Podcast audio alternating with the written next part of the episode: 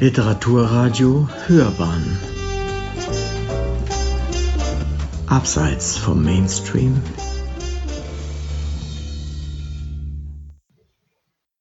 Nachdem Sie mit diesen wertvollen Informationen versorgt worden sind, darf ich Ihnen den nächsten Redner ankündigen. Dr. Alexander Braun. Er hat äh, Kunstgeschichte studiert und mit einer Arbeit über den amerikanischen Installationskünstler Robert Gober äh, promoviert. Äh, nachdem er sich zunächst als bildender Künstler betätigt hat, äh, hat er dann die Welt des Comics äh, für sich entdeckt, aus der er heute auch berichten wird. Er hat diverse Preise und Stipendien errungen, unter anderem 2015, 2020 den Eisner Award, den er als bisher einziger Deutscher erhalten hat und der, wie ich mir habe sagen lassen, sowas wie der Oscar aus der Comic-Szene gilt. Außerdem hat er den Max- und Moritz-Preis äh, 2022 erhalten, was innerhalb von Deutschland die höchste Auszeichnung in diesem Gebiet ist. Und er ist äh, Kurator aktuell des äh, Schauraum Comic und Cartoon äh, hier in Dortmund, wo Sie eben auch die Ausstellung Stay West, ähm, zu der Robert gerade schon Worte gesagt hat, sehen können. Ja, damit möchte ich das Wort an Sie übergeben.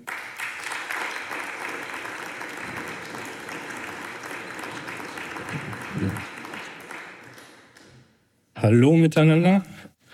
Nur zwei Anmeldungen für unsere Führung geht gar nicht. Von daher werde ich mich jetzt ein wenig ins Zeug legen, dass Sie hoffentlich auch die Originale sich angucken mögen zu den Exponaten, die ich Ihnen im Folgenden zeige.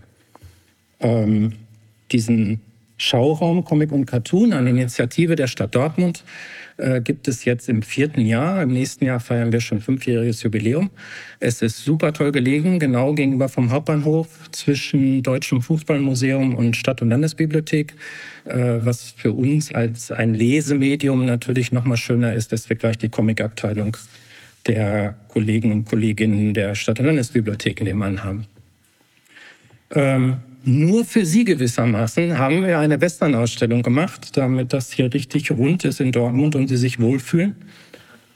Und ähm, ich gehe gerne speziell auf Karl-May-Aspekte ein, die es auch in der Ausstellung zu sehen gibt und werde aber darüber hinaus noch ein bisschen den Bogen weiterziehen, weil ich mir unterstelle, dass für viele von Ihnen dieses Comic-Medium eher so ein exotisches Medium ist oder eins, das Sie als Kinder und Jugendliche gelesen haben und dann unter Umständen ein bisschen aus den Augen verloren haben. Sie werden das wissen, dass ein Schlüsseljahr für Unterhaltungsindustrie, Medien und Karl May, der Jahreswechsel 1962, 1963 war, als die Urheberschutzfrist für die Romane auslief und man sich sowohl im Film als auch eben im Comic äh, dieser Stoffe bedienen konnte, ohne Lizenzen zu zahlen und ohne fragen zu müssen, was für den Comic noch mal mehr bedeutender war als für den Film, weil Comic ja ein sehr schlecht beleumundetes Medium war, was, wie wir im Laufe des Vortrags äh, sehen werden, eher ein deutsches Problem ist als ein internationales Problem.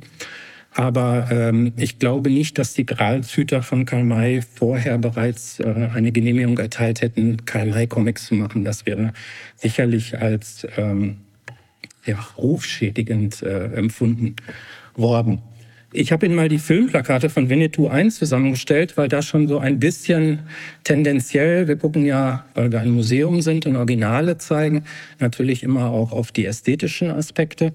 Ähm, man kann das auch ein bisschen an den Filmplakaten sehen. Sie sehen das äh, original deutsche Plakat mit Fotografie von Lex Barker und äh, Pierre Brice vor monochrom blauem Hintergrund und Sie sehen die äh, verschiedenen Varianten für die unterschiedlichen Länder. Oben in der Mitte die französische Version, rechts die amerikanische und unten die spanische.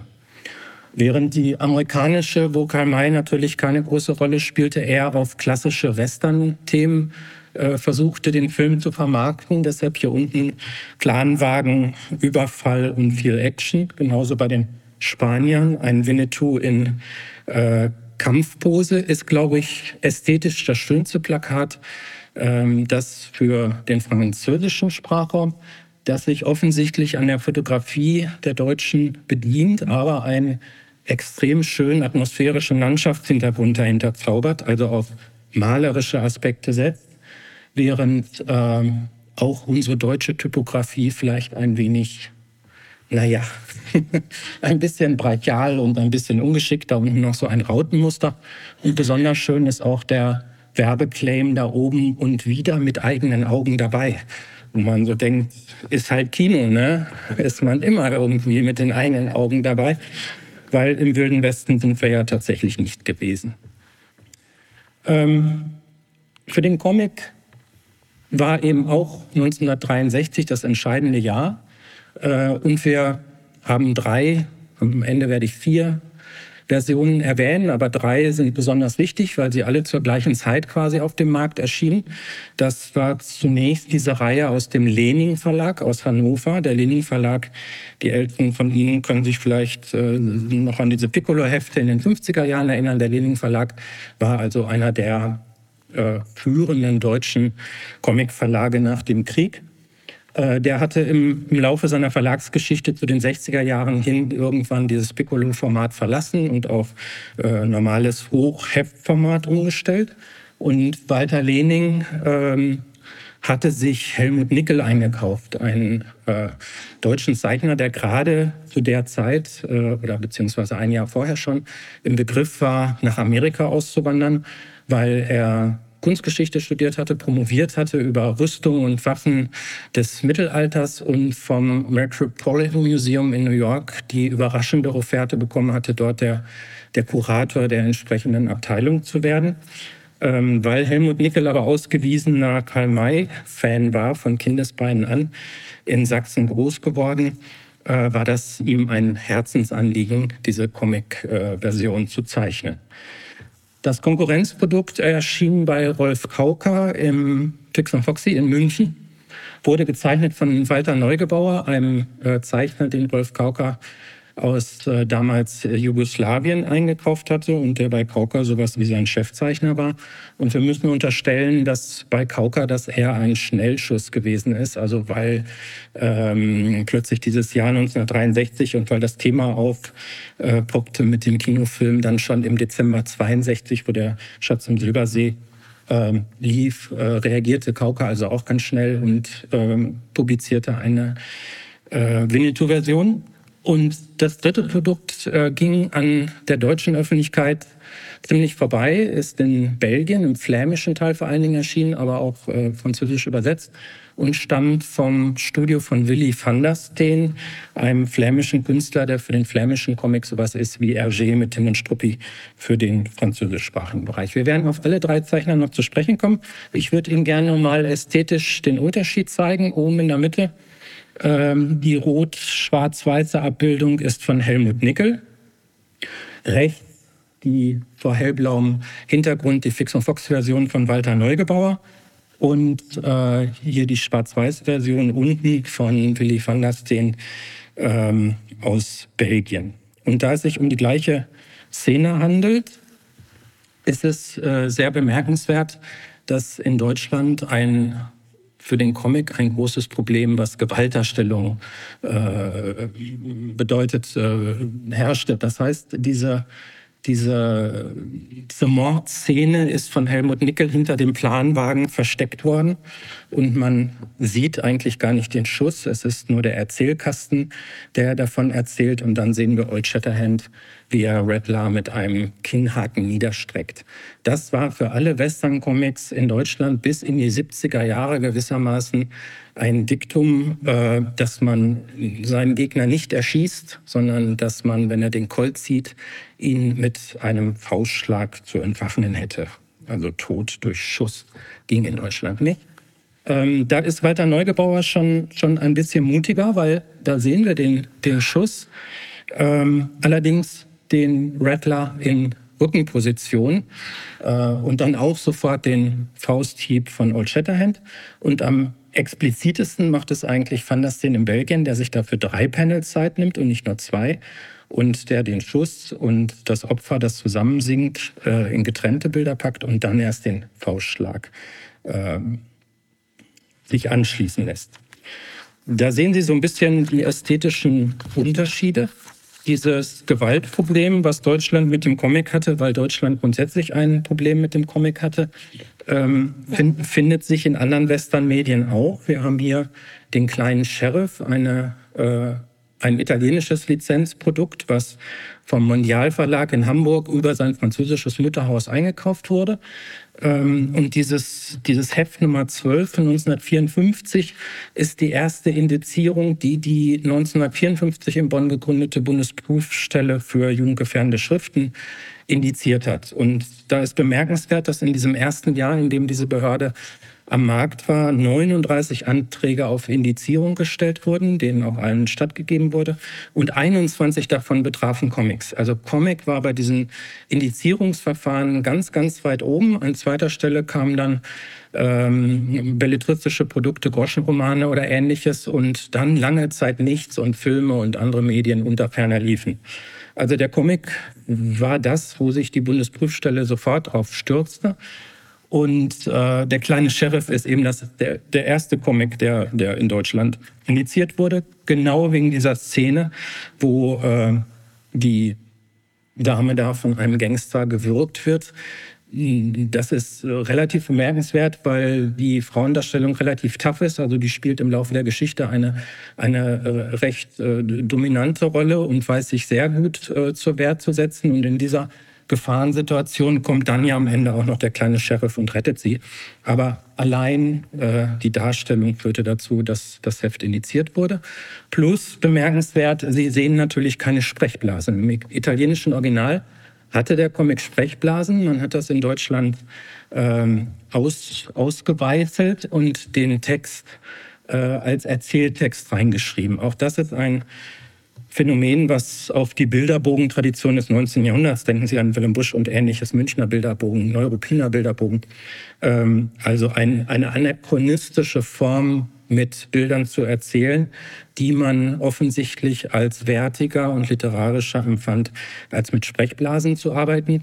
Ein ein fundamentaler Irrtum, ähm, weil ähm, die Bedeutung der Sprechblase, die sich zu Anfang des Jahrhunderts in Amerika in den großen amerikanischen Sonntagszeitungen durchgesetzt hat, natürlich das, das, äh, die Rezeptionsweise von Bildgeschichten vollkommen auf den Kopf gestellt hat, weil diese Erzählung unter dem Bild ist äh, ein, ein auktorialer Erzähler, der quasi die Weisheit hat und sie tröpfchenweise an die Leserinnen und Leser weitergibt, während der Comic mit Sprechblasen suggeriert, dass wir beim Geschehen mit dabei sind. Wenn Sie äh, etwa an, an das denken, was, was Walter Benjamin im frühen 20. Jahrhundert geschrieben hat über die Reproduzierbarkeit von Bildmedien und eine neue Rolle, die dem Publikum im 20. Jahrhundert äh, zukommt, als Voyeur zu agieren im öffentlichen Raum, weil die Werbung in den öffentlichen Raum drängt, weil Kaufhäuser beginnen, äh, äh, äh, Schaufenster einzurichten, wo man die Waren sehen kann. Also diese, dieses äh, äh, Ad-hoc-Partizipieren an der Welt, das macht der Comic mit Sprechblasen, weil wir als Leser die Suggestion haben, wir erleben das Geschehen in dem Moment, wo es stattfindet und kriegen es nicht nachträglich von irgendjemandem erzählt. Äh, das hat man in Europa bis in die 30er Jahre nicht verstanden, dieses Innovationspotenzial, und in Deutschland auch in den 50er, 60er Jahren noch nicht richtig. Dieses Gewaltproblem, also das Zensurproblem hatten die Italiener auch, allerdings auf einem ganz anderen Niveau. Das sind also die, die Originale, dieser kleine Sheriff, Il Piccolo Sceriffo. Ähm, daher kommen auch diese diese Piccolo-Heftchen, die Sie vielleicht aus, aus Deutschland kennen und die eigentlich nur ein Produkt der Papierknappheit nach dem Krieg gewesen ist, weil man dann äh, ein, ein aufrechtes Heft im normalen Heftformat drucken konnte und man drittelte es und hatte quasi drei verschiedene Titel mit unterschiedlichen Helden. Das war eine effizientere Ausnutzung äh, der Papierqualität. Und wenn ich sage, dass auch Italien ein Zensurproblem hatte, dann sehen Sie aber, dass es deutlich expliziter, expliziter ist. Also hier so satanische Figuren wären in Deutschland nicht möglich gewesen. Und oben bei dem obersten Streifen sehen Sie, dass äh, ein Skalpieren dargestellt wird und die kahle Schädeloberfläche des weißen Mannes dort äh, gebrütet, also blutig ist. Ähm, das war eine Indizierung auf einem ganz anderen Niveau als in Deutschland. Und in Amerika wissen wir ja, mit Gewalt äh, sind die Amerikaner grundsätzlich äh, etwas lockerer. Zeige ich Ihnen hier das Daisy Luftgewehr und ein Comic Red Rider. Ähm, das ist besonders, weil das der erste Comic war, wo der Produzent also der, der Zeichner nicht der Produzent ist, sondern es einen Produzenten gab, der sich überlegt hat, ich bringe einen neuen Western-Comic an den Markt, Red Rider. Ich suche mir dafür einen äh, qualifizierten Zeichner, der das am besten umsetzen kann.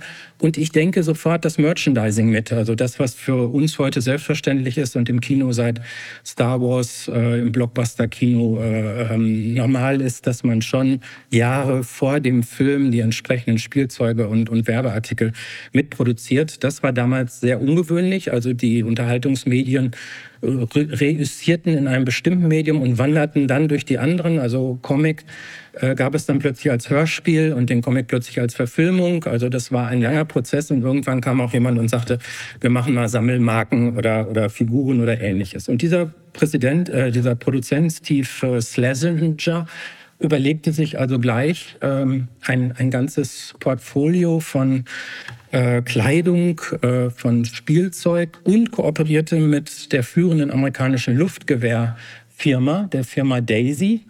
Und äh, die brachten 1939 ähm, dieses Luftgewehr auf den Markt, was im Kolben, also den Red Rider hat mit, mit Prägung und, und Schrift. Ähm, und ich zeige Ihnen das Gewehr in Anwendung.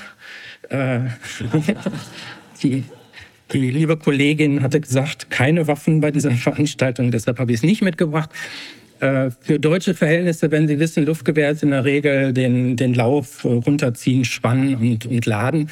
Bei in Amerika für Kinder und Jugendliche äh, ähm, ganz anders. Dieses Gewehr hatte in seinem Magazin 650 Stahlkugeln, also richtig massiv Stahlkugeln. Und man konnte sie durch Repetieren laden, also wie bei einer Winchester. Man brauchte nur den, den Bügel ziehen und, und schon war die nächste Kugel drin. Ähm, das war gewissermaßen das Luftgewehr seit Builds America seit den 1930er Jahren. Ähm, das hatten dann die Väter und die Söhne und äh, bis heute wird es hergestellt. Es ist in Amerika also sehr, sehr populär geblieben und hatte auch den ähm, Warnhinweis auf der Packung, dass die Kinder und Jugendlichen sich bitte nicht die Augen ausschießen mögen. Steht bis heute drauf. Ähm, wäre interessant, mal so Statistiken über Unfallzahlen und ausgeschossene Augen zu kennen, aber wissen wir nicht. Das nur mal so international über den Tellerrand geguckt. Und das tun wir jetzt auch ästhetisch. Ähm, die erste Version von Helmut Nickel, also diesem Zeichner, der da auf dem Sprung war nach Amerika, um fürs Metropolitan zu arbeiten, was er tatsächlich bis zu seiner Pensionierung getan hat. Er ist äh, in Amerika geblieben. Ähm, auf der linken Seite Helmut Nickel und auf der rechten Seite zeige ich Ihnen äh, immer Zeichnungen von Gigé, einem belgischen äh, Zeichner. Bürgerlicher Name ist Joseph Gillin. Die, die belgischen, französischen Comiczeichner neigen dazu, sich immer Pseudonyme zu geben. Sie wissen, Hergé heißt eigentlich Georges Remy äh, und er hier hat sich Gigé genannt und er ist ein ganz wichtiger belgischer Zeichner, weil er die populäre Serie Spirou in der Kriegszeit übernommen hat und dann in diesem führenden, neben Tintin, führenden belgisch-französischen Kinder- und Jugendmagazin Spirou die, die, die Vaterfigur war. Der hat äh, gewissermaßen alle Serien gezeichnet, wo, wo Not am Mann war und die ganze Generation nach ihm, äh, so berühmte Leute wie André Franquin oder Maurice, der Lucky Luke erfunden hat, äh, sind, sind alle von ihm quasi als, als ähm, Mentoren äh, begleitet worden. Ähm, Helmut Nickels Zeichnungen werden gewöhnlich äh, sehr gelobt von unseren deutschen Comic-Historikern. Ähm, was richtig ist im deutschen Comic-Kontext, äh, ist Helmut Nickel äh, sicherlich der, der engagierteste von den Karl-May-Zeichnern gewesen, der sich am besten in der Materie auskannte. Äh, plus die recht schöne Anekdote, als er dann schon in Amerika war und von dort äh, die, die Seiten zeichnete, hatte er sich äh, die die ähm, Investition gespart, mal wieder einen Karl-May-Roman zu erwerben, weil seine eigenen Bücher hatte er im Laufe seines äh, Lebens an irgendwelche Neffen weitergegeben. Und er zeichnete also diese Karl-May-Adaption aus dem Gedächtnis. Äh, da gibt es sicherlich Details, die nicht alle stimmen, aber der, der Klang und der Ton ähm, ist sicherlich äh, sehr gut. Ja, also zeichnerisch, naja gut. Ähm, Sie sehen der, äh, Karl, äh, der Old Shatterhand da links in dem blauen Anzug auf dem Pferd, würde ich sagen, ist das Pferd ein bisschen klein geraten. Und die Trabstellung ist auch ein bisschen heikel. Die wäre beim schnellen Galopp denkbar, aber Hinterfüße auf der Erde und Vorderfüße in der Luft ist schwierig. Wenn Sie dann sehen, also wir sind jetzt bei Helmut Nickel immer 1963 und hier bei Gigé sind wir 1953 oder 54. Das ist der Standard im belgischen Comic gewesen, also nur eine, eine Grenze im Nachbarland von uns entfernt, aber Deutschland hat es einfach nicht zur Kenntnis genommen. Äh, bei Gigé hat man das Gefühl, die Pferde können nicht komplex genug sein und die Perspektive äh, vorne ein Pferd, was aus dem Bild rausreitet und angeschnitten ist, im Mittelgrund eins, die Verfolger im Hintergrund, ist sehr komplex. Helmut Nickel wird auch gelobt für seine authentischen Landschaften. Ähm, auch das ist äh, okay, weil Prärie besteht halt oft aus wenig. Ähm, deshalb ist der, ist der Vergleich ein bisschen unfair, weil Gigi hier Canyon-Landschaft hat. Ähm, aber auch hier wieder eine, eine Bildfindung. Die Reiter, die hier vorne im, im Schatten fast wie Scherenschnitte ins Bild reiten und dann dieses unglaubliche Panorama, was sich öffnet, was auch damit zu tun hat, dass Gigi diese Landschaften tatsächlich gesehen hat, weil 1947 äh, als der Kalte Krieg äh, auf seinem Höhepunkt war und die Berlin-Blockade war, hatte Gigi mit seiner Familie in, in Belgien äh, das Gefühl, dass man so ja, am Vorabend des Dritten Weltkriegs stehen würde. Und äh, 47 war Europa ja auch noch entsprechend zerstört. Und er beschloss also mit seiner Frau und seinen vier Kindern nach Amerika auszuwandern und nahm gleich zwei junge Comiczeichner, die gerade mal knapp 20 Jahre alt waren, mit, nämlich eben jenen André Franquin, der später einer der berühmtesten Zeichner äh, Belgiens werden sollte, und Maurice mit seinem Lucky Luke, den, den er zu dem Zeitpunkt schon kreiert hatte, aber er war halt nie in Amerika gewesen. Und diese Reisegruppe aus immerhin einer Familie von äh, sechs Personen plus zwei Zeichnern, also acht Personen, kauften sich in New York also ein, ein gebrauchtes Limousinenauto und fuhren quer durch Amerika nach Kalifornien, weil sie völlig fälschlicherweise unterstellten, dass die Comicindustrie da wäre, wo Walt Disney seine Studios hat, was äh, eine völlige Fehleinschätzung war ähm, weil die gesamte Comic-Industrie an die großen Zeitungsverlage geknüpft war und die saßen alle in New York oder Chicago an der Ostküste. Die kamen also da in Kalifornien an und äh, fragten, ob sie bei Disney einen Job kriegen könnten. Und Disney sagte, als Comiczeichner seid ihr sowieso falsch. Und äh, zudem waren die Kriegsjahre für die Disney-Studios sehr schwierig, weil der Weltmarkt eben nicht mehr existierte. Ähm, Disney war gerade im Begriff, ganz viele Leute, Mitarbeiter zu entlassen. Der hatte kein, kein Interesse dran, ähm, neue Mitarbeiter zu haben. Das führte dazu, dass Gigi mit seiner Familie nach Mexiko ging, weil irgendwann ihr, ihr Visum ablief. Aber ja, also die Gigé-Familie blieb einige Jahre in Mexiko. Die Kinder lernten da auch Spanier, äh, Spanisch, weil sie da zur Schule gingen. Und äh, Maurice mit seinem Lucky Luke, der ging nach New York und blieb noch eine Weile und kehrte nach Belgien zurück. Allerdings lebten alle davon, weil sie natürlich nicht für die amerikanische Comicindustrie zeichnen. Alle zeichneten ihre belgischen Serien weiter und schickten die mit der Post nach Belgien. Das, das war ihr Broterwerb. Äh, also von daher, Gigé hat diese Landschaften gesehen, als er eben äh, Jahre vorher ähm, gefahren war. Hier die Pueblo-Stadt bei ähm, Helmut Nickel, auch ganz schön gelöst, so als Panoramabild, ist nicht verkehrt. Wenn wir dann wieder sehen, wie Gigi das bildlich löst, also Jerry Spring, sein Held, der um einen Felsvorsprung guckt und äh, nicht weiß, was ihn da erwartet, genauso wie wir als, als Leserinnen und Leser, die ja quasi auf dem Rücken des Pferdes zu sitzen scheinen und entlang des, des Pferdenackens äh, dem Helden hinterher gucken und dann blickt er um den Felsen und dann liegt oben auf, auf der Spitze dieses Plateaus äh, die Pueblo-Stadt. Also das war so der Standard im regulären, normalen belgischen Kinder- und Jugendcomic. Das waren ja jetzt keine elaborierten Graphic Novel Produkte oder ähnliches. Ähm, da war Deutschland weit hinterher. Die Seite finde ich ganz schön gelöst. Wir sehen da Sam Hawkins, wie er in die Ferne guckt und Wildpferde sieht. Dann schwenkt die Kamera quasi um und wir sehen Bisons und Old Shatterhand und Sam Hawkins hinten in der Ferne, ganz weit äh, und klein äh, Richtung Horizont. Dann gibt es dieses große Bison, was sehr massiv in dieses quadratische Panel gesetzt wird. Das finde ich auch sehr gut, weil es nochmal die massive ähm, Größe des Tieres unterstreicht. Und dann nochmal unsere Helden von vorne, wo der Pferdekopf wieder ein bisschen klein geraten ist. Und wieder der Vergleich mit Gigé und da jetzt auch Prärie und, und endlose und weite Prärie. Und da geht es gar nicht so sehr um die Bisons, sondern da geht es wirklich darum, ins Bild zu setzen, wie weit diese Landschaft ist. Und wir haben diesen Sogeffekt, ähm, diese Perspektive, die in der Mitte des Bildes Jerry Spring wieder vorne als quasi Schattenriss, ganz vorne im Mittelgrund sein Gefährte Pancho und dann diese Kette von Bisons, die bis zum Horizont schießen. Also auch das wieder eine sehr suggestive Bildfindung. Und damit wir uns mal jemand anderen angucken und Lehre und Prärie ist hier äh, Arturo de Cas... Ach nee, warum habe ich Ihnen das jetzt einzeln? Ach, ich habe Ihnen das, was ich erzählt habe, noch gar nicht gezeigt. Ja. also, suggestiv, tiefe ähm, Sogwirkung an unseren Figuren vorbei in die Tiefe des Bildes. Ähm, jawohl. Und hier Arturo de Castillo, ein eigentlich in Chile geborener Zeichner, der dann aber nach Argentinien gegangen ist und, und dort sehr erfolgreich war ähm, der sich dann über internationale Agenturen auch äh, sehr in Mitteleuropa veröffentlichen ließ. Einige kennen vielleicht seine äh, Geschichten Randall oder äh, Sheriff Candle, hört sich so ähnlich an.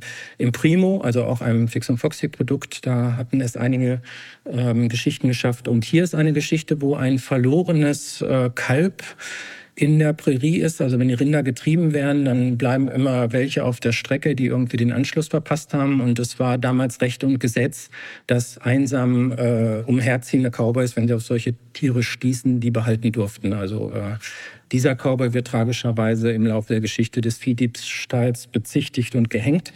Aber ähm, diese Verlorenheit in dieser Landschaft zu sein, dieses einsame Kalb und dieser einsame Cowboy, die da zueinander finden, ähm, manchmal ist es eben auch die große Kunst, äh, etwas nicht zu zeichnen, ähm, als immer im Hintergrund irgendwelches Gestrüpp oder Bäume zu verteilen. Und ein kleiner Sprung mehr Richtung Gegenwart. Michel Blanc-Dumont, ein französischer Zeichner, der ab 1974 eine Westernreihe hatte, Jonathan Cartland. Hier aus einem späteren Album von 1986, wo er in Angoulême, dem größten französischen Festival, den großen Preis als das beste Album des Jahres äh, bekommen hat. Ähm, das hat ja die Präzision von Kupfer- oder Stahlstichen des 18. oder 19. Jahrhunderts. Und auch bei ihm kann, also Pferde zu zeichnen gilt unter Zeichnern immer so als äh, die Adelung. Also ganz viele Leute mögen keine Pferde zeichnen, weil es so schwierig ist. Und auch er hat ja überhaupt keine Probleme mit Perspektive. Es kann nicht komplex genug sein. Und die Tiere, die hier stürzen und den Abhang runterrutschen, ist ganz großartig.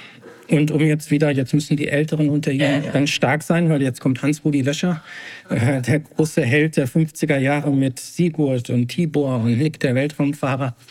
Ähm, der hat dann in den 70er Jahren im Bastei Verlag äh, sein Brot verdient mit Buffalo Bill Comics. Und wenn wir da jetzt wiederum fast auf Augenhöhe zur selben Zeit ähm, sehen, ich habe es Ihnen rot eingekreist, dieser Häuptling taucht hier unten nochmal identisch auf in diesem verlorenen Profil. Also das Profil ist dasselbe, der Federschmuck ist derselbe und hier unten im letzten Panel nochmal in gespiegelter Form. Also ähm, Hans-Rudi Wetscher hat äh, viele Verdienste für den deutschen Comic, ist ein sehr netter und extrem fleißiger ähm, Mensch gewesen konnte aber als junger Mann nicht zeichnen und hat auch im Laufe seines Künstlerlebens nicht dazugelernt. Das, das, äh,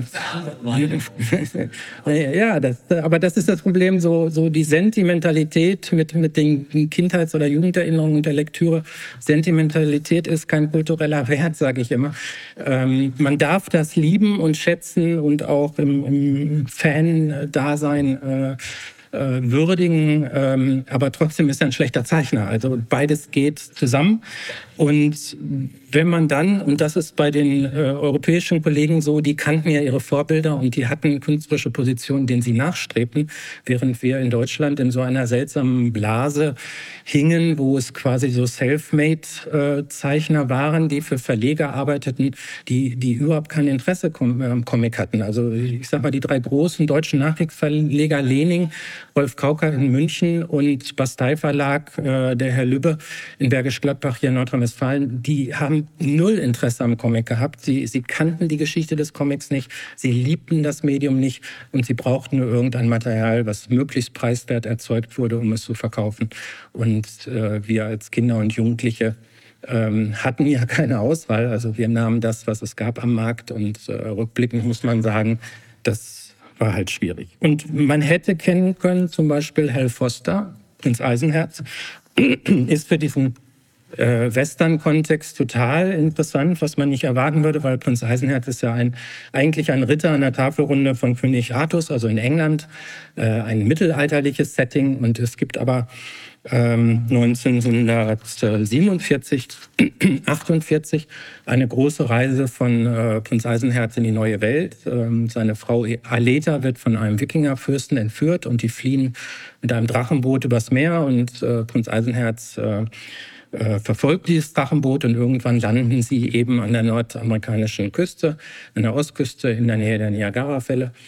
Ähm, und weil es da Herbst ist, also er kann seine Frau retten, äh, Aleta ist schwanger, und weil man im Herbst diese beschwerliche Seefahrt zurück äh, an Grönland und, und äh, in, in, in der Nordpolgegend vorbei zurück nach Europa im Winter nicht machen kann, weil dann das äh, Meer vereist ist, müssen die dort überwintern.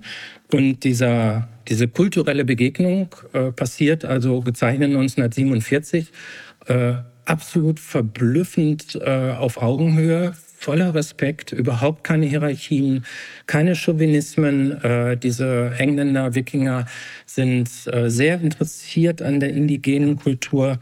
Ähm, die Indigenen sind wiederum interessiert, äh, das zur Kenntnis zu nehmen, etwa Waffen aus, aus äh, Eisen gefertigt. Es, es, findet also wirklich ein langer Run in den amerikanischen Zeitungen und Prinz Eisenherz war damals äh, enorm erfolgreich. Äh, das heißt, das war ein Millionenpublikum und ein Millionenpublikum, was ähm, aus, aus den Kinos eigentlich nur diese Indigenen kannte, die laut grölend umherreiten und irgendjemanden skalpieren wollen. Also es war das absolute Gegenprogramm. Und wir hatten damals diese erste Ausstellung Going West, die war im äh, Cartoon Museum in Basel und äh, da hatten wir Referenten von dem Museum, das hat sich mittlerweile umgenannt, äh, Museum für nordamerikanische Kultur aus Zürich, die waren völlig verblüfft, weil die natürlich sich nie mit Prinz Eisenherz auseinandergesetzt haben. Und alles, was da geschildert wird, wie die Indigenen ihre Häuser bauen, wie die Jagdmethoden sind, ich zeige Ihnen hier mal zwei Seiten links Jagdmethoden und rechts äh, ein, ein frühes indigenes Ballspiel, dieses Lacrosse-Spiel, was indigenen Ursprungs ist. Ähm, alle diese Sachen sind da absolut authentisch und gut dokumentiert äh, drin. Und natürlich hat Hal Foster das jetzt auch aus der Literatur, aus irgendwelchen äh, Fachbüchern, aber er eröffnete sich damit eben das wirklich amerikanische äh, Mittelstandspublikum. Alle Leser der großen äh, Tageszeitungen nahmen, nahmen äh, Prinz Eisenherz in Lizenz, also das, das Mutterhaus in, in New York und dann lief es aber in 500 verschiedenen amerikanischen Zeitungen. Also ähm, man, man erreichte ein Publikum, was eben äh, ein völlig anderes äh, Bild von, von indigener Kultur hatte. Und es gibt sogar schöne kulturhistorische Quer-Hin- und Her-Verbindungen. Es gibt diese berühmten Fotografien von Edward Sheriff Curtis, ein Fotograf, der ab 1895 den Westen bereiste und versuchte zu dokumentieren, was noch damals zu dokumentieren war. Äh, am Ende standen 40.000 Fotografien, die er angefertigt hatte, von 80 Stämmen und 10.000 damals frühe Sprach- und Musikaufnahmen.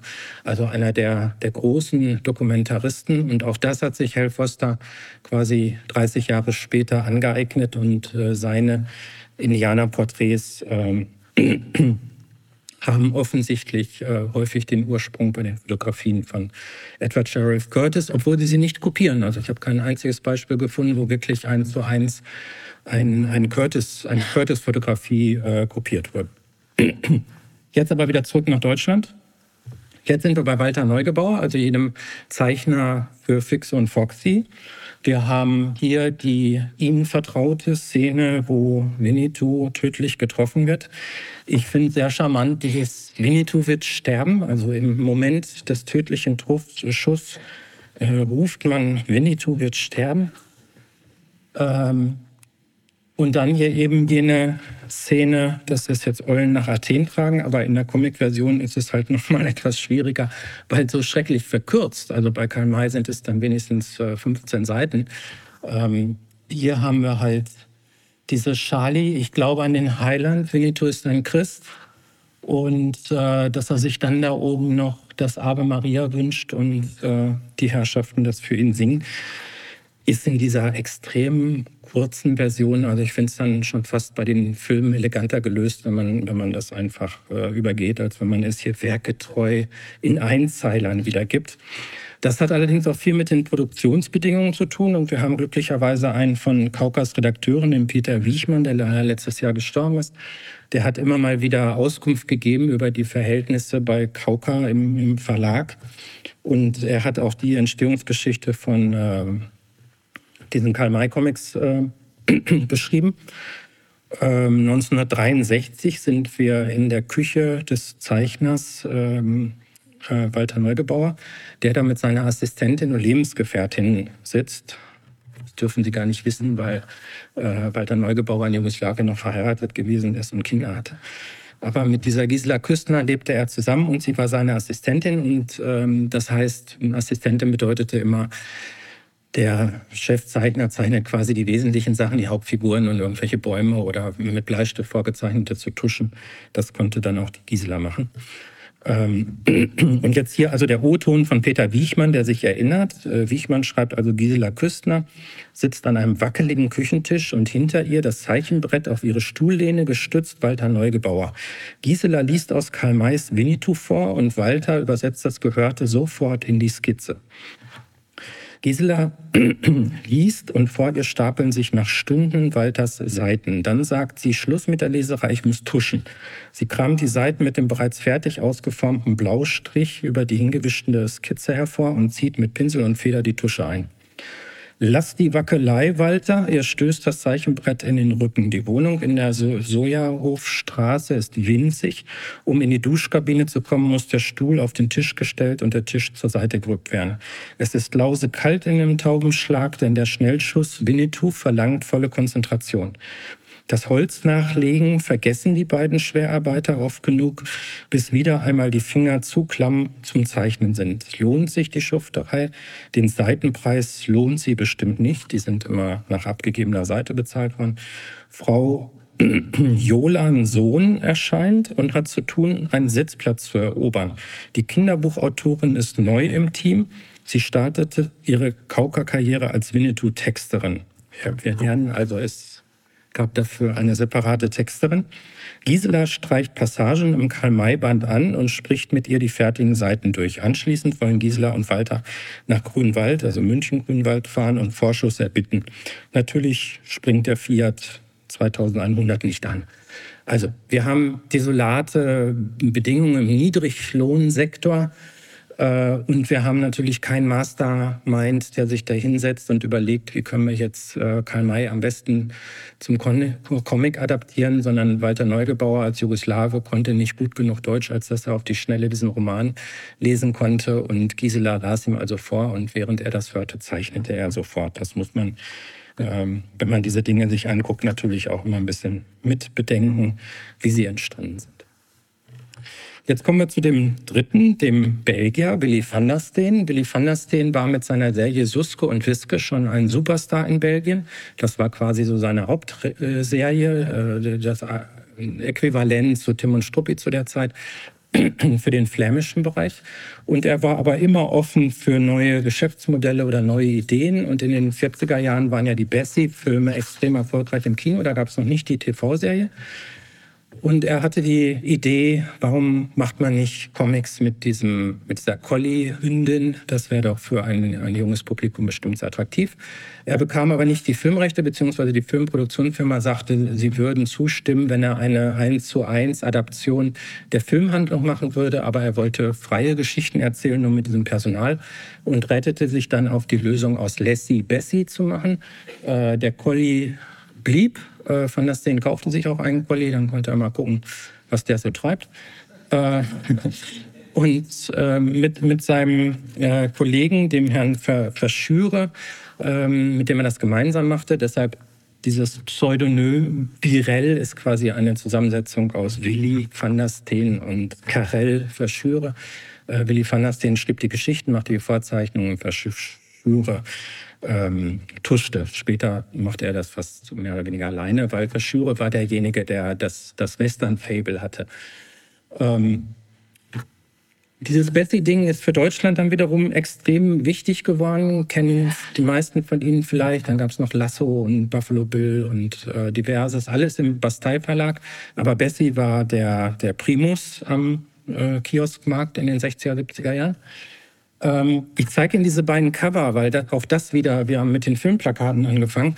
Ähm, auch das ist systemat, äh, symptomatisch. Die, das belgische Album ist als ähm, Album erschienen, also zwar geklammert, aber so als, als richtiges quasi Buch, während äh, es in Deutschland Kioskhefte waren. Und Sie sehen, die Covergestaltung ist eine völlig andere. Der Bastei Verlag machte vornehmlich Geld mit Groschenromanen und kannte dieses Prinzip nur des, des Eyecatchers. Also am Kiosk musste das Cover so so maximal spannungsreich, actionreich, äh, vielleicht noch ein bisschen erotisch, wie wir gleich sehen, werden sein, damit es sich verkauft. Ob dann im Inneren Vergleichbares zu finden war, war relativ egal. Wir kennen da auch die Geschichten, wo es erst das Cover gab und äh, die Zeichner dann den Auftrag kriegten, machen eine Geschichte, die zu dem Cover passt. Während die belgische Machart natürlich äh, äh, stilechter war. Also diese Konturzeichnung im Inneren war auch äh, die Konturzeichnung draußen fürs Cover. Hier nochmal so ein anderes Beispiel, Silberpfeil. Ähm, Sie sehen äh, die junge Frau dort mit tiefem Dekolleté und hochgeschlitztem Kleid. Und dann Bedrängnis und Action, das ist natürlich das, was sich bei Pubertierenden äh, besonders gut verfängt.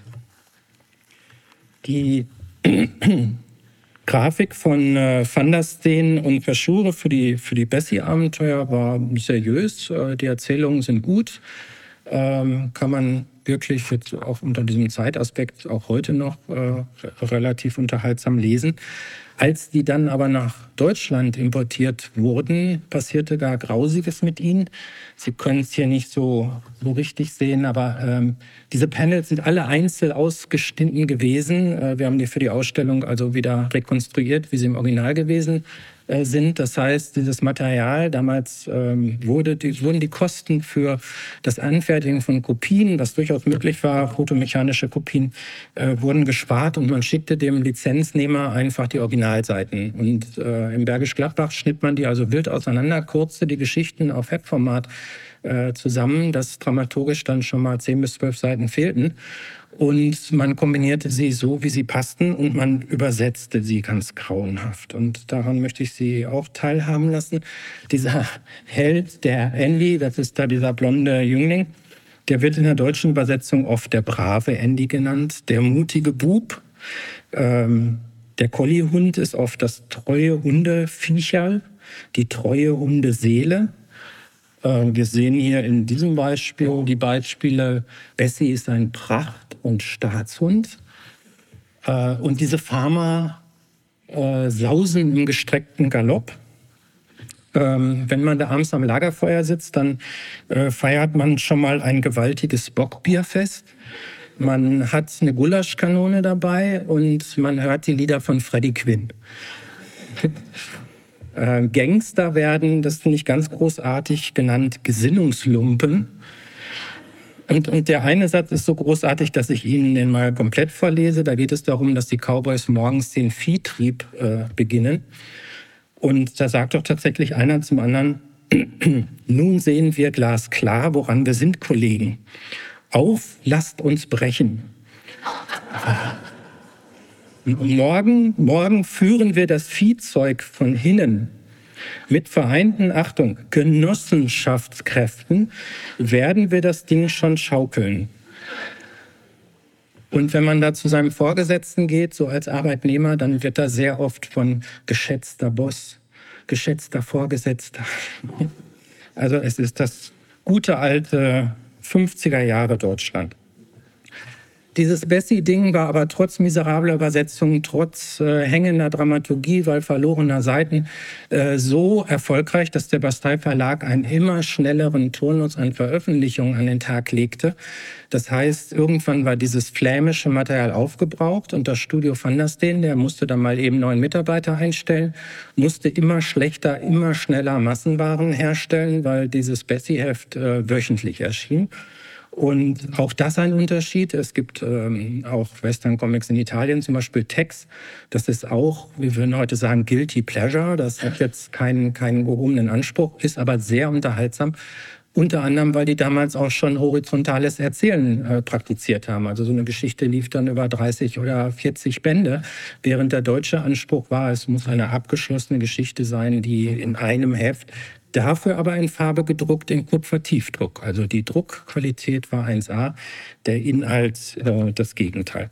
Und weil Van der Steen so unter Druck geriet, äh, entstand jetzt, Sie hatten im, im Anfang hatte ich Ihnen diese beiden Cover von, von der Karl May und Winnetou-Adaption aus dem äh, Verlag oder dem Studio von, von Van der Steen gezeigt. Ähm, in, in Belgien hatte er da mittlerweile eine Karl May-Reihe, äh, auch 1963 äh, begonnen, die aber nicht nach Deutschland übernommen wurde, interessanterweise, die er dann aber zweit um diese Bessie-Nachfrage zu stillen. Das heißt, wir hatten jetzt hier Bessie-Geschichten, die eigentlich Karl-May-Geschichten waren, und ähm, der Indigene war eigentlich Winnetou, wir wussten es noch nicht, weil er anders genannt wurde, ähm, bis auch dieses Karl-May-Material aufgebraucht war und es dann umgekehrt wurde. Er zeichnete also Bessie-Geschichten, die er ähm, nach Deutschland äh, brachte, um sie hier zu, zu drucken und dann in Belgien nochmal als Karl-May-Geschichten 2 zu verwerten. Und das bedeutete immer, dass der Andy aus Bessie, also der blonde Junge, von einem Old Shatterhand überklebt wurde bedeutete in den Originalen aber auch, dass er immer schon gleich den originalen flämischen Text schrieb, weil der Deutsche ja sowieso überklebt wurde. Wir hatten also Originale, Sie sehen das alles in der Ausstellung, alles, was ich Ihnen hier zeige, hängt da in der Wand. Wir haben also Geschichten, wo die Protagonisten aussehen wie Bessie, aber schon in Karl May-Idiomen äh, sich gegenseitig als Old Shatterhand und, und Winnetou ansprechen. Und das wurde dann noch absurder mit Silberpfeil, weil der Frank Seels, der Zeichner von Silberpfeil, war eigentlich ein Mitarbeiter im Studio von äh, Willy van der Steen und der war ganz tricky und extrem ehrgeizig und bot dem Deutschen Bastei-Verlag an, er könnte Bessie schneller und billiger zeichnen als sein Chef. Also sowas, was man nicht so macht. Hinter dem Rücken seines Bosses seine eigene Leistung zu verkaufen. Hat der Bastei Verlag auch nicht gemacht. Er hat gesagt, nee, nee, das ist uns zu heikel, weil die Rechte an, an Bessie liegen ja bei Van der Steen. Aber mach uns doch einfach was anderes. Und dann hat er ihnen Silberfall gemacht.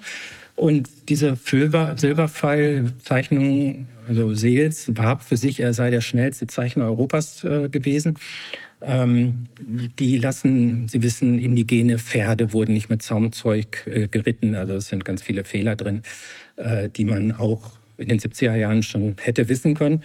Und wir haben das äh, schräge Phänomen, dass die beiden Kinder von Frank Seels immer, wenn Seiten gedruckt waren, aus den Originalen die Figuren ausschnitten und Haufen machten. Indianer, Indianer, Cowboys, Cowboys, Pferde, Pferde damit der Papa das ein, zwei Jahre später nochmal für eine andere Geschichte zweitverwerten konnte.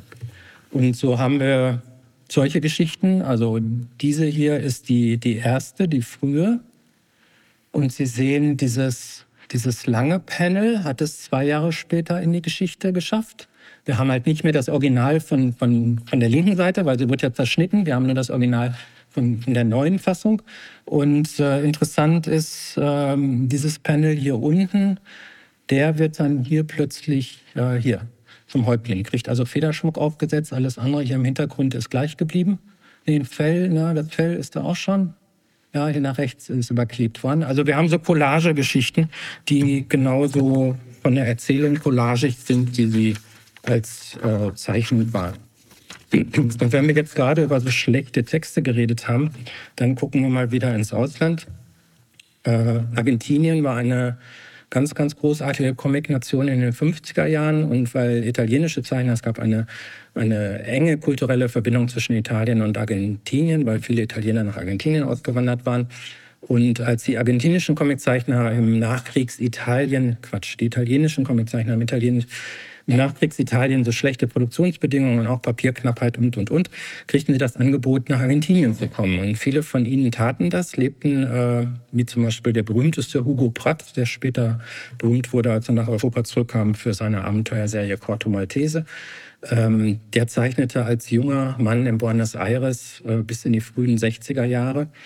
Und die besondere Qualität dieser Geschichten resultiert aus dem Texter ähm, German Hector Osterheld, ein Texter, der wirklich literarische Ambitionen hatte. Und in dieser Geschichte Ticonderoga aus der Zeit der Unabhängigkeitskriege haben wir diesen Helden, der durch den Wald reitet und da oben in dem spanischen Text äh, ist zu lesen, Nie wieder werde ich jenen Ritt durch den Wald vergessen. Zum ersten Mal ritt ich allein durch das Dickicht, in dem die Gefahr lauerte. In der bedrückenden Einsamkeit zwischen den Bäumen, die so hoch wie die Kuppeln einer Kathedrale ragten, fühlte ich mich ganz klein. Die nächtlichen Schatten verstärkten dieses Gefühl, weil sie den Wald unendlich groß wirken ließen. Ich fühlte mich verlorener denn je. Und dann haben wir so ein ganz leichtes, lasierendes äh, Artwork und auch die argentinischen Comics waren sehr billig gedruckt auf sehr holzhaltigem, rauen Papier. Also von, von dieser Lasur ist im, im Druck wenig übrig geblieben. Trotzdem gab es da sowohl die Ambition, mit schöner Sprache zu arbeiten, ähm, als auch die künstlerische Ambition, Zeichnungen abzuliefern, äh, die halt doch deutlich anders sind als das, was wir hier in Deutschland kannten. Hier nochmal Hugo Pratt. Da sind leider alle Sprechblasen entfernt worden, aber dieser Blick durch die Kieferzapfen ist sehr schön. Und wir haben hier eine Serie, eine andere Western-Serie, auch von Osterheld als Texter und Hugo Pratt als Zeichner, Sergeant Kirk. Ähm, das sind auch alles Zeichner gewesen, die haben für einen Massenmarkt gezeichnet, für mehr oder weniger Jugendliche bis junge Erwachsene und sie hatten unglaublich hohen Zeitdruck und sind schlecht bezahlt worden. Und trotzdem ist es möglich, ein Artwork hinzubekommen, das äh, effizient ist, weil es hier unten sehr schnell Felsen und, und Prärie andeutet und trotzdem aber unglaublich großartig in dieser Expressivität, in diesem Wechsel aus, aus hell und dunkel. Also effizient und schnell und trotzdem äh, großartige Kunst. Ähm, eine ganz gewöhnliche Auftragsarbeit, eine Söldnerarbeit von Arturo de Castillo für ein französisches Magazin aus Argentinien nach Frankreich geschickt mit schrecklichen Sprechblasen, die in Frankreich erst hinzugefügt wurden. Äh, sieht auf den ersten Blick äh, nicht sehr spektakulär aus. Wenn wir uns jetzt aber nur mal das kleine Panel, das erste Panel in der zweiten Reihe angucken, in groß, was im Original, das hängt in der Ausstellung, äh, so klein ist, dann haben wir hier die zeichnerische Auffassung von Bäumen, die bis auf die Stämme äh, gänzlich ohne Konturen auskommen, sondern nur aus einem leicht hingeworfenen Wechsel aus äh, Licht und Schatten. Und ein anderes Panel aus der gleichen Seite, auch hier wieder nicht irgendwelche äh, Indianer, die da durchs Bild laufen, sondern Charakterköpfe, wie wir sie auch bei Hal Foster gesehen haben. Und das, wie gesagt, in einem Bereich, wo keine Ambitionen herrschten und keine künstlerische Meisterschaft erwartete. Hier nochmal, tut mir sehr leid, Hans-Rudi Wäscher, ähm, wo die Indigenen alle aussehen, als hätten sie die gleiche Mutter gehabt und sind aus der etwas. ähm, ja. Und jetzt nochmal einen kleinen Bogen noch weiter voraus, wie, wie viel schöner es zum Beispiel die Amerikaner hatten. Das ist äh, James Swinnerton, ein Pioniercomiczeichner bei William Randolph First in New York, äh, der seine Karriere Ende des 19. Jahrhunderts begonnen hat. Äh, der hat 1906 in New York die vernichtende Diagnose bekommen, dass er Tuberkulose im Endstadium hätte. Da war er 31 Jahre alt.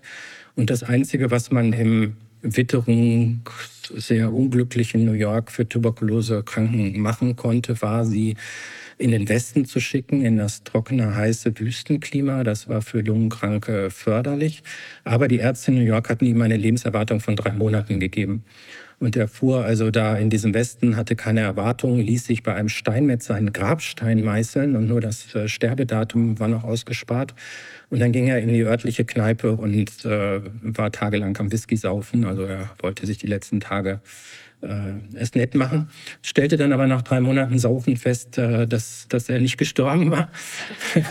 stellte dann den Alkoholkonsum ein wenig ein und fing mal an, kleine Spaziergänge zu machen. Wissen wir, ist nie verkehrt.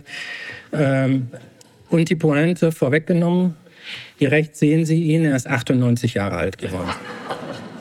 Ähm, führte aber künstlerisch dazu, dass er diese Gegend im Westen und auch die Amerikaner kannten ja ihren Westen nicht. Die saßen alle an der Ostküste und äh, das waren ja keine touristisch erschlossenen Gebiete. Aber James Winnan hatte jetzt den Westen kennengelernt und äh, sagte also seinem Verleger in New York, ich arbeite weiter für dich, ich schicke dir die Originale, ist überhaupt kein Problem. Ähm, aber mein, meine Comicfigur, mein Little Jimmy, der eigentlich in den Häuserschluchten von äh, äh, Manhattan zu Hause ist, den nehme ich mit in den Westen und der spielt jetzt mit den Kindern der Hopi. Und plötzlich transformierte er diese Little Jimmy Erfolgscomic-Serie, die auch halb Amerika las, in das Land der Wüsten, der Canyons und der Hopis äh, begannen sich sehr für indigene Kultur zu interessieren. Sie sehen da all diese Kachina-Figuren hinten bei ihm im Regal. Ähm, das ist eine Sonntagsseite, es gibt das also auch immer noch in Farbe. Ähm, auch da Kachina-Tänzer. Und er tat das auf so nonchalante Art und Weise, dass er eben nicht pädagogisch erklärte, was da stattfand für das weiße Mittelstandspublikum, sondern er ließ es da einfach spielen und er er zeigte authentische indigene Kultur mit Ritualen, mit, mit ähm, Sonnentanz, mit ähm, allen möglichen äh, Sandzeichnungen, plus die Landschaft dazu. Und äh, aus dieser Comicserie wurde dann noch ein zweites Produkt, die sogenannten Canyon Kiddies, für das populärste ähm, äh, amerikanische Hausfrauenmagazin, Good Housekeeping, auch im Verlag von William Randolph Hearst. Und da gab es eine Farbseite und ähm, da sehen wir jetzt eine Transformation. Es gibt diese Little Jimmy nicht mehr. Wir brauchen also nicht mehr diese weiße Identifikationsfigur, der da mit den Indianerkindern spielt, sondern wir haben jetzt eine autarke indigene Gesellschaft, die für sich funktioniert und die mit diesen gereimten Texten und diesen Zeichnungen äh, äh dargestellt wird.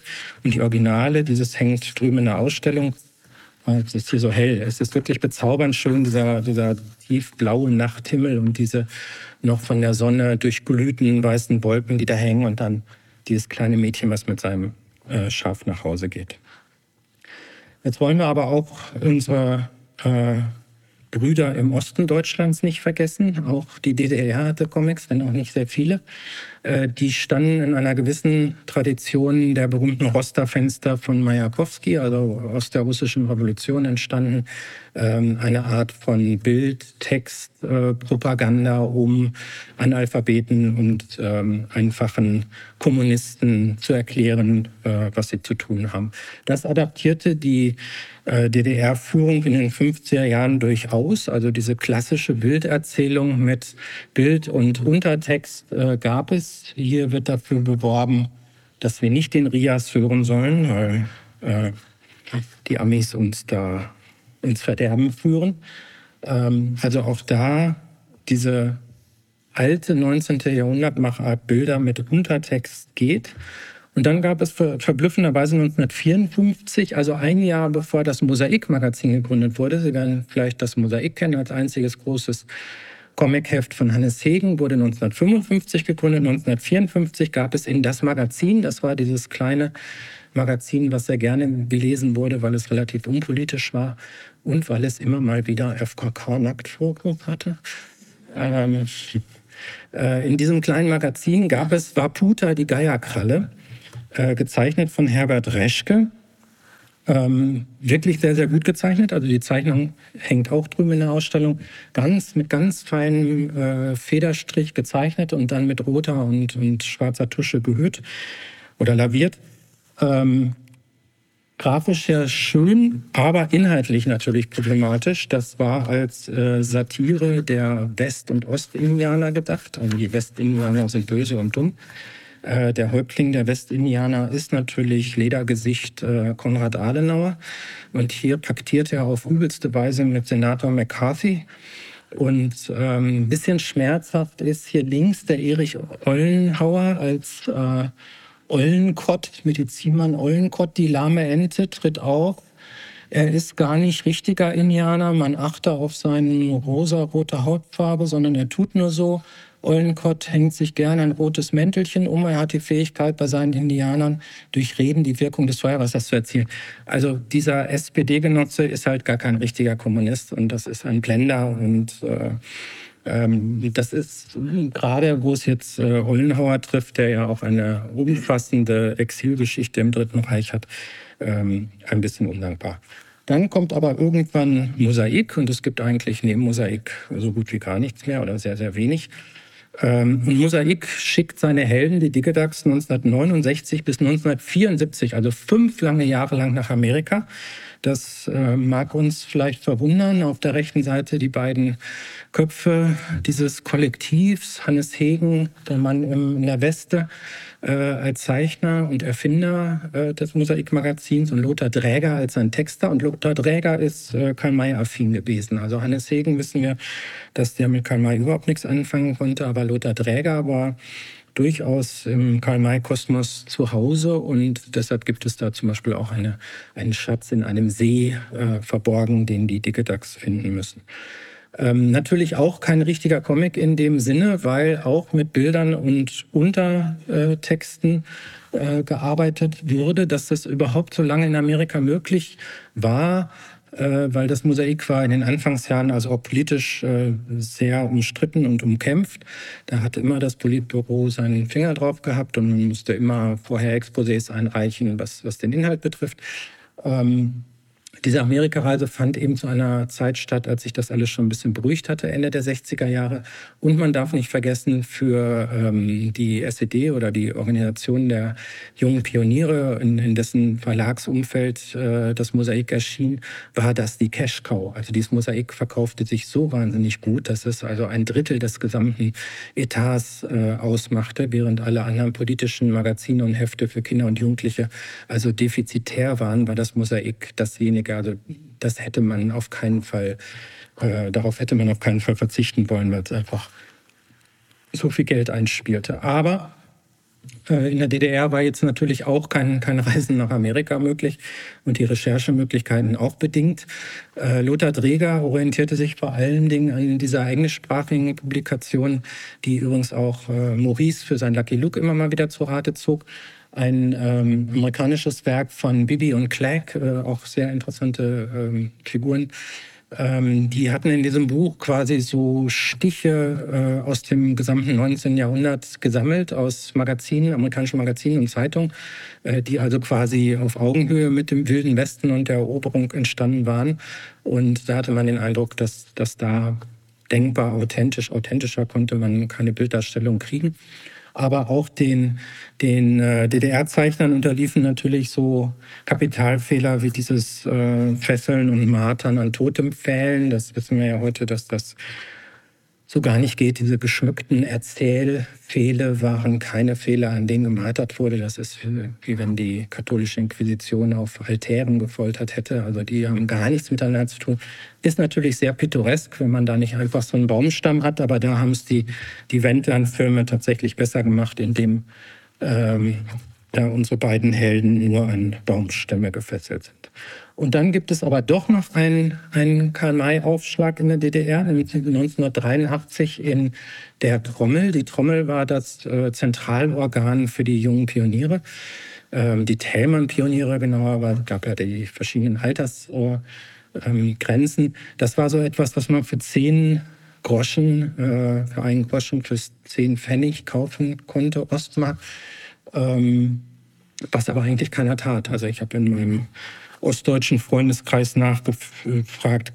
Kein Jugendlicher hat jemals die Trommel ernsthaft gekauft. Das äh, wurde einem vielleicht mal in der Schule in die Hand gedrückt und wenn überhaupt dann nur wegen der Rätselseite oder ähm, der Comicseite.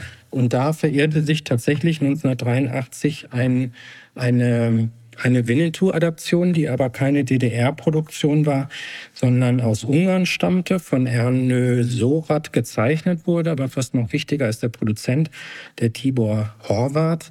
Ähm, der ist für den ungarischen Comic eine, eine Schlüsselfigur, weil er sehr früh angefangen hat, in dieses Jahr auch kommunistische ungarische System Comics zu etablieren, indem er, das war immer ein guter ein guter Weg über die Klassiker der Weltliteratur und Comic-Adaptionen, ähm, sich da eine Tür zu öffnen. Und äh, unter diesen Adaptionen war eben auch Winnetou. Ähm, allerdings in sehr bescheidenem Ausmaß. Ich weiß hier, die, die Comic-Forschungskollegen in Deutschland, da waren dann ganz begeistert, dass sie das entdeckten. Und, oh, es gab eine, eine tolle Winnetou-Adaption äh, in, in, der DDR und Ungarn und so. Man muss aber sagen, die erste Version, die Erne Syrat 1957 schon gezeichnet hat, umfasste zwölf Seiten. Und die neuere Version, die in Ungarn 1975 erschienen war, umfasste 25 Seiten. Also das waren jetzt keine gewaltigen Erzählwerke. Und wieder die Wirkungsgeschichte in der DDR war, das, das lässt sich äh, nicht wirklich äh, rekonstruieren, ob jetzt alle plötzlich die Trommel abonnierten, nur weil da kein Mai drin war. Es gab zumindest diese zeitliche Inzidenz, dass es genau die Jahre waren, 83, als die Veneto-Filme äh, von den in der Wendland-Produktion in der DDR gezeigt wurden zum ersten Mal. Also da gab es sicherlich Synergieeffekte. So, jetzt bin ich schon fett über die Zeit. Ich hätte noch was, aber das machen wir dann nicht. Ähm, weil vielleicht wollen Sie noch was fragen. Oder Sie sagen, Sie möchten das trotzdem. Aber das muss ich den Veranstalter fragen. Veranstalter? Zehn Minuten? Okay.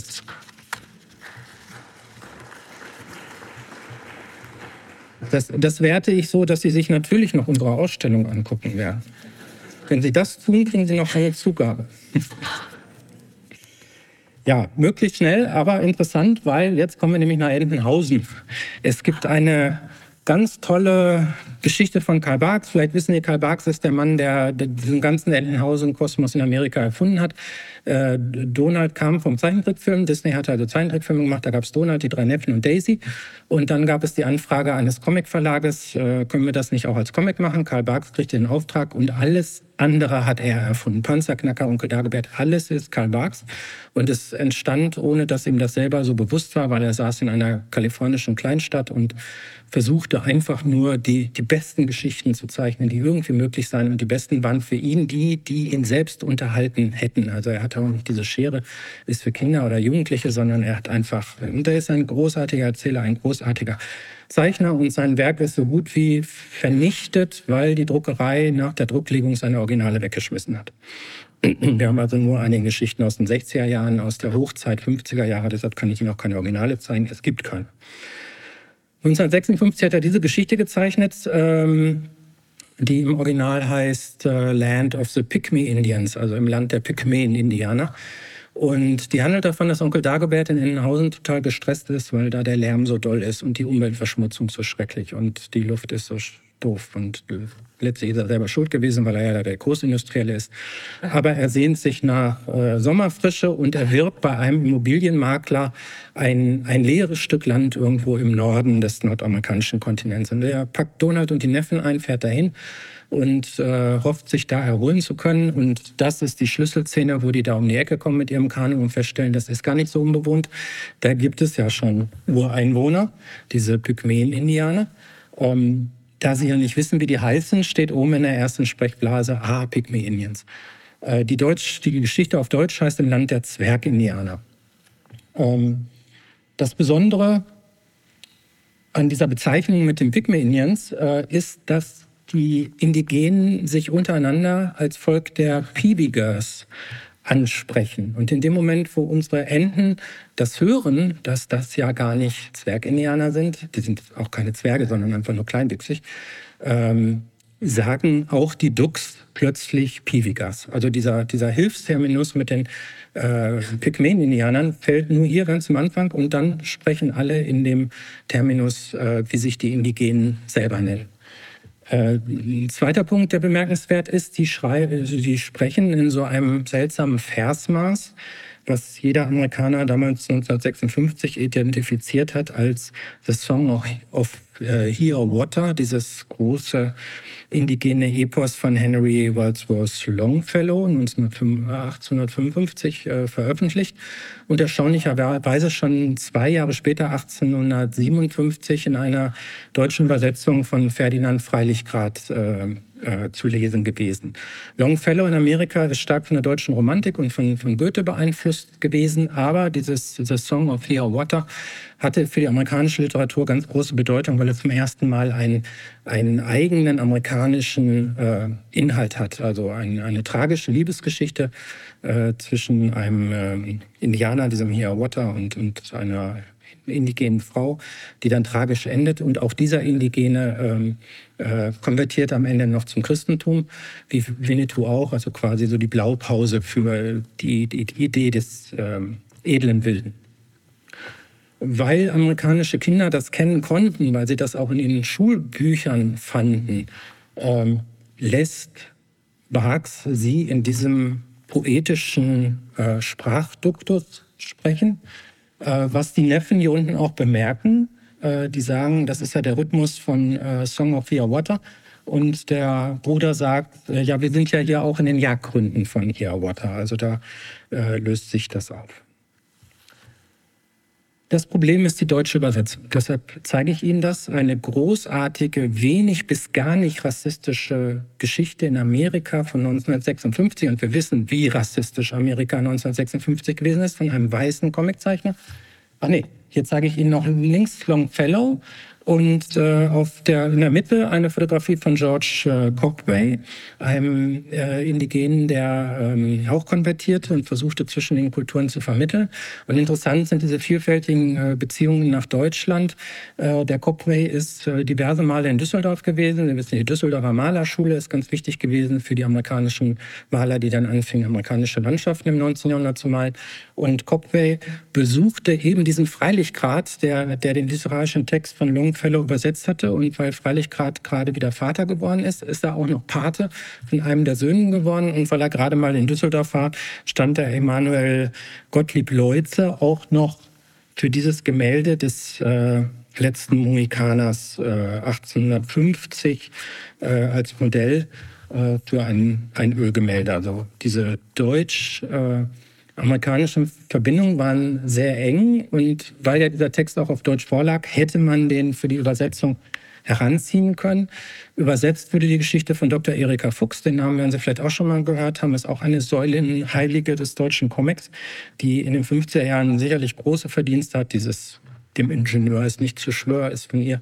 Ähm, das war für, für, Sie haben gerade die anderen Sprachbeispiele gesehen, war das für den deutschen Comic der 50er Jahre ganz herausragend. Als Übersetzerin versagt sie allerdings, weil alles das, was bei Bach so klug und richtig und schön gemacht wurde, bei ihr eben überhaupt nicht mehr vorkommt. Es gibt kein Longfellow, es gibt kein, kein poetisches Sprechen, es gibt kein Hiawatha. Stattdessen äh, sagen die Neffen, Mann, sowas Putziges. Äh, davon würde ich gerne ein paar mitnehmen. Das ist dann äh, Hagenbecks äh, Völkerschauen. Ähm, aber es wird noch schlimmer. Wir haben hier wieder das, das Original von, von Barks und er hat ganz oft wirklich so einen, also wenn man das liest, möchte man äh, Kind in Amerika des Jahres 1956 gewesen sein. Also wenn man da mit seinen 10 Cent an den Kiosk äh, geht und solche Geschichten kriegt, das ist ein Traum. Also da kacken wir mit unserem Bessie also wirklich ab. ähm, also der Häuptling der übrigens bei Karl Barks überhaupt nicht hierarchisch ist. Die Indianer haben ja sehr, sehr flache Hierarchien gehabt. Ähm, der hat auch keinen Namen. Bei Fuchs wird er dann der weise Rabe genannt. Äh, so heißt er überhaupt nicht. Ähm, der beruft da ein Powwow ein, also er benutzt äh, den richtigen Terminus. Und da erhofft man sich ähm, Worte der Weisheit, Words of Wisdom. Und äh, wie man das, das Lebensprinzip der Piwigas äh, retten kann. Und wir machen das heute Abend in der Dunkelheit an den Ufern des tanzenden Wassers, ähm, bei den Totems unserer Väter. Ähm, der King Sturgeon ist, ist, so ein Fisch, das ist egal. Ähm, und als die Dachsarms kommen, hören sie in der Ferne Tomtoms, also Trommelgeräusche. In der deutschen Übersetzung haben wir meine roten Brüder, schön, wenn rote Brüder sich untereinander als rote Brüder bezeichnen, äh, wollen leichtfertige Reden unterlassen und auf den Rat des hocherfahrenen weisen Rabens hören. Deshalb lädt er hiermit zum Kriegstanz mit anschließendem Kriegsrat am Lagerfeuer bei den Totempfehlen ein und Donald sagt Kriegstrommeln. Also wir haben plötzlich Krieg und Aggression und Auseinandersetzung drin, wobei Karl Barks im Original überhaupt nichts ist. Und dann die schönste und in Übersetzung dann auch schrecklichste Stelle ist dann, als Onkel Dagobert kommt und seinen Vertrag vorzeigt. Also Dagobert sagt, ihr müsst hier verschwinden, das ist mein Land. Ich bin der Eigentümer, ganz kapitalistisch, ganz amerikanisch hier. Bei meinem Makler habe ich diesen Vertrag unterschrieben. Und dann nimmt dieser äh, Indianerhäuptling äh, diesen Vertrag in die Hand und sagt, ich lese das jetzt mal, was da auf Englisch steht, auf Deutsch. Ähm, hat die Sonne, die hoch über dir steht, die all diese Ländereien und Gewässer verkauft, waren es die Winde, die die Kiefern biegen? War es der Schnee, der im Winter fällt? Haben die Regenschauer und Blitze dir diese Wälder überschrieben? Ich glaube nicht, dass ein solches Schriftstück von den Fischen, den Geschöpfen des Waldes, den Vögeln, die wir im Land der Piwikas unsere Brüder nennen, anerkannt würde. Das ist ja schon Gänsehaut, ja. Also diese, diese poetische Aufzählung und diese tiefe Weisheit zu sagen, es gibt hier keinen Besitzer von diesem Land. Das gehört uns allen, die wir hier das als Lebensraum haben. Die Übersetzung von Erika Fuchs. Soweit der weiße Rahmen vom Papierkram etwas versteht, handelt es sich um eine Sache, die zwei Bleichgesichter in einer Fernstadt namens Innenhausen ausgemacht haben. Fertig. Keine Sonne, kein Schnee, kein Regen, sondern er macht sich noch kleiner, als er ist, indem er sagt, soweit ich was vom Papierkram verstehe. Ähm, dieses Sprechen darüber findet natürlich nicht statt. Sie erinnern sich im letzten Jahr diese ganzen hysterischen Indianer, kulturellen Aneignungs-Karl-May-Debatten. Äh, ähm, es gab dann die Initiative des, des Verlags dieser ähm, Karl-Barks-Geschichten, der Gesamtausgabe, die moderat zu revidieren. Das heißt, bis auf den Titel mit den Zwergindianern hat man einfach überall Indianer gestrichen. Ähm, aber den ganzen Rest stehen gelassen. Also das Problem ist, dass diese Übersetzung von Dr. Erika Fuchs in den 50er Jahren vielleicht gut gemeint war, aber heute immer noch so veröffentlicht wird in mittlerweile sechster oder siebter Gesamtausgabe des Werkes von Karl Barks und niemand, wie zum Beispiel die Donaldisten, die sich ja als, als, als Vertreter des Erbes äh, irgendwie verstehen, ähm, die schrien dann äh, äh, Mord und Zeta und weiß nicht was, dass an den heiligen Texten von Erika Fuchs rumgefummelt wird. Also es gab eine Petition im, im Internet, wo 10.000 Leute unterschrieben haben, das ist eine Kulturschändung und das sind authentische Übersetzungen. Sie wissen, diese ganze Stammtischhysterie, da geht jemand an, an äh, die, das ist ein Kunstwerk und man muss sich dann immer fragen, äh, ja, aber das eigentliche Kunstwerk ist doch der, der es geschrieben und verfasst hat. Warum diskutieren wir nicht über eine bessere Übersetzung? Das wäre die Lösung dieses Problems. Und nicht in einer schlechten Übersetzung rumstreichen und auch nicht äh, das, das große Kesseltreiben äh, an, anzufangen, äh, weil jemand an diese Übersetzung rangeht und das Problem dann letztlich auch nicht äh, löst. Das heißt, an dieser Geschichte kann man ganz gut unser Dilemma äh, der Debatten, mit denen wir hier zu tun haben, äh, zeigen, dass, dass da immer zwei Parteien unglaublich aggressiv gegeneinander reden und äh, die Lösung für all diese Probleme eigentlich äh, die alten Tugenden ähm, einfach mal den Gegenstand angucken, vielleicht einfach mal diese Geschichte lesen, vielleicht einfach mal über eine neue äh, Übersetzung nachdenken. Also alles das, was die Aufklärung uns so ins Poesiealbum geschrieben hat, ähm, das, das tut Not und äh, ich denke mal, dass Ihre Veranstaltungen wie heute hier da ja auch ein Beitrag sind, differenziert über die Dinge zu reden. Deshalb Ralf König, der eine wunderschöne äh, Lucky Luke-Übersetzung, äh, Parodie gemacht hat, die auch in unserer Ausstellung heißt Love is the answer. Ja? Ob Männer, Frauen, völlig egal, Kaubes, Indianer, Liebe. ähm, alles das, was ich Ihnen erzählt habe, ist Gegenstand unserer Ausstellung, ist Gegenstand unserer immer dicken Publikation. Also diese Ausstellung vor acht Jahren, Richard Daumann war, ist Going West gewesen, relativ dick. Und jetzt die Fortsetzung mit Staying West. Das können Sie alles. Moment, meine Werbefolie. Der neue Band kostet im Buchhandel 49 Euro, bei uns nur 25. Also wenn Sie jetzt immer noch hadern, nicht zu unserer Führung zu kommen, Allein aus diesen kommerziellen Gesichtspunkten sollten Sie das tun. Vielen Dank für Ihre Aufmerksamkeit.